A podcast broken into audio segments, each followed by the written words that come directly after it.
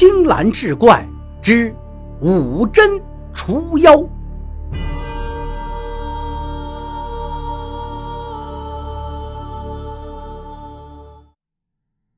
上回说到，席员外夫妇二人忧心女儿又无计可施，好不容易挨到鸡鸣破晓，房里才算安静下来。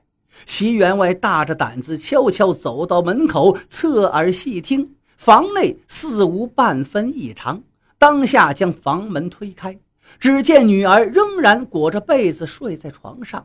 奇怪的是，房内整洁如昔，夜壶仍在床下，绣鞋摆放床前，枕头也在女儿头下。正自惊诧间，忽见秀清缓缓睁开眼睛，伸了个懒腰，便从床上坐起。一见父母在房中，似乎是吓了一跳。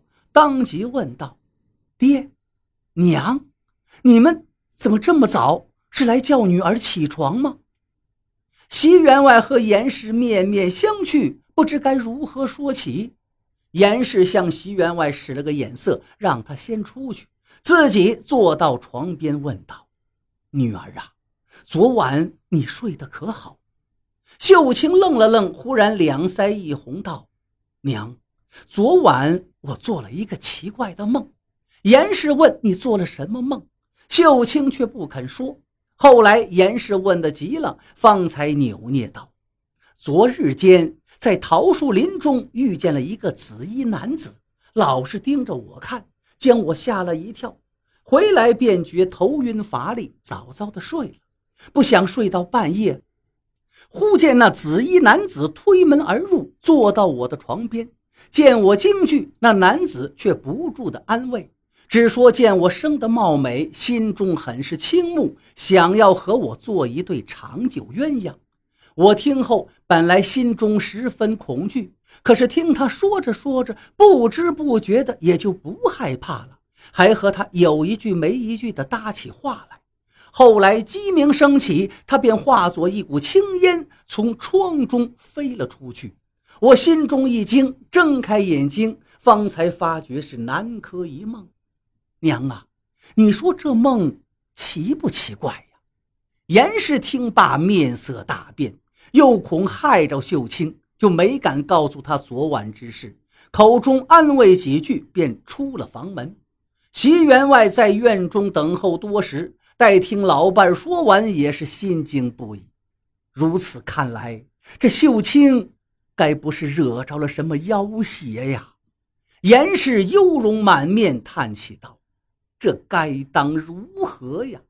席员外在院里来回踱步，思索片刻，道：“我看今晚不如你陪女儿睡吧，若有个事项，也能有个照应。”严氏一听，也只得如此。于是晚间便将被褥抱到秀清房中，与她同睡。希望这晚平平安安，不再有怪事。熄灯后，秀清很快便睡着了。严氏躺在他旁边，心里却隐隐不安，一晚都没睡踏实。就连夜里秀清转个身，他都被吓一跳。好在整晚过去，秀清都睡得很熟，也没有再说什么胡话。到了第二日天明，严氏心中终于松了一口气。见女儿仍在沉睡，便悄悄地穿衣下床，回到自己房中。席员外也早早的就起来了，两只眼睛隐有红丝，显然这一宿都没怎么睡好。他听严氏说女儿无恙，总算放下心来，这才出门洗漱去了。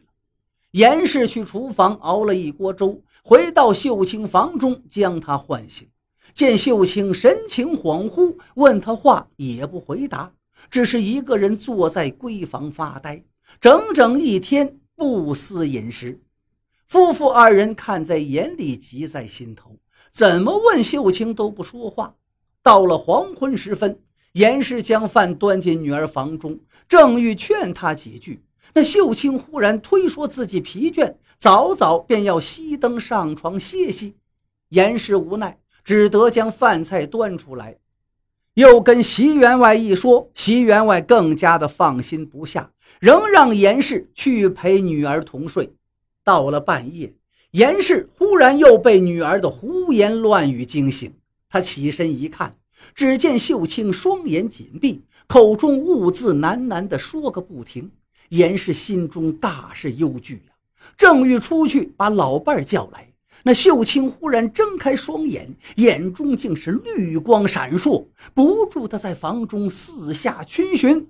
严氏吓了一跳，不由失声叫了出来，随即便觉得两眼一黑，天旋地转，砰的一声摔在了地下。席员外在自己房中睡得正香，忽听隔壁老伴大叫一声，便没了响动，心道不好，急忙起身掌灯过来查看。没想到一进门就看见严氏摔在床下，昏然不醒，额头已有鲜血流出。女儿却躺在床上浑然不觉，席员外惊慌失措，急忙上前将严氏扶起，口中不住的呼唤，用衣袖替他抹去额头的血迹。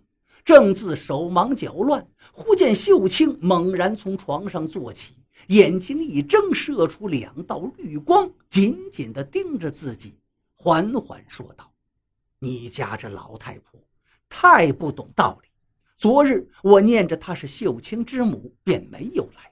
不想她今日仍要陪睡在这儿，坏了我的好事，该当何罪？那声音尖利干涩，犹如蝉噪，绝非女儿平日的声音。席员外心惊肉跳，看女儿此时披头散发，容貌诡异，更是三魂仿佛失去两魄，脑中不及多想，抱起严氏便夺门而出。耳听身后传来一阵狞笑之声，随即“砰”的一声，房门被紧紧的关上。席员外跌跌撞撞回到自己房中，将老伴儿放到床上，又是掐人中，又是拍后背，严氏这才慢悠悠醒转过来，一睁眼便止不住的流泪，一副失魂落魄的模样，将方才之事断断续续的说了出来。席员外听罢，叹了一口气，皱眉许久，对严氏道：“如今之情形，女儿若非身染怪疾，便是撞了妖邪。我看眼前之计，先寻个郎中给她瞧瞧再说吧。”严氏听了也深以为然，一待天亮，便赶紧出门，不到半个时辰，就请来一位郎中回来。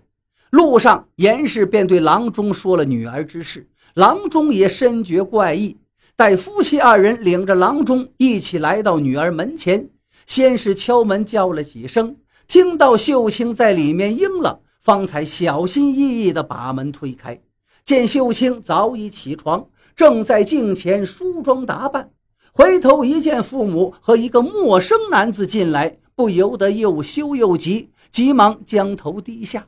严氏上前问他昨晚之事。秀清却是茫然不知，一眼看见母亲额头上的伤痕，更是满面惊讶，不住的追问。严氏见状，也不欲挑明，便让郎中先给秀清把脉。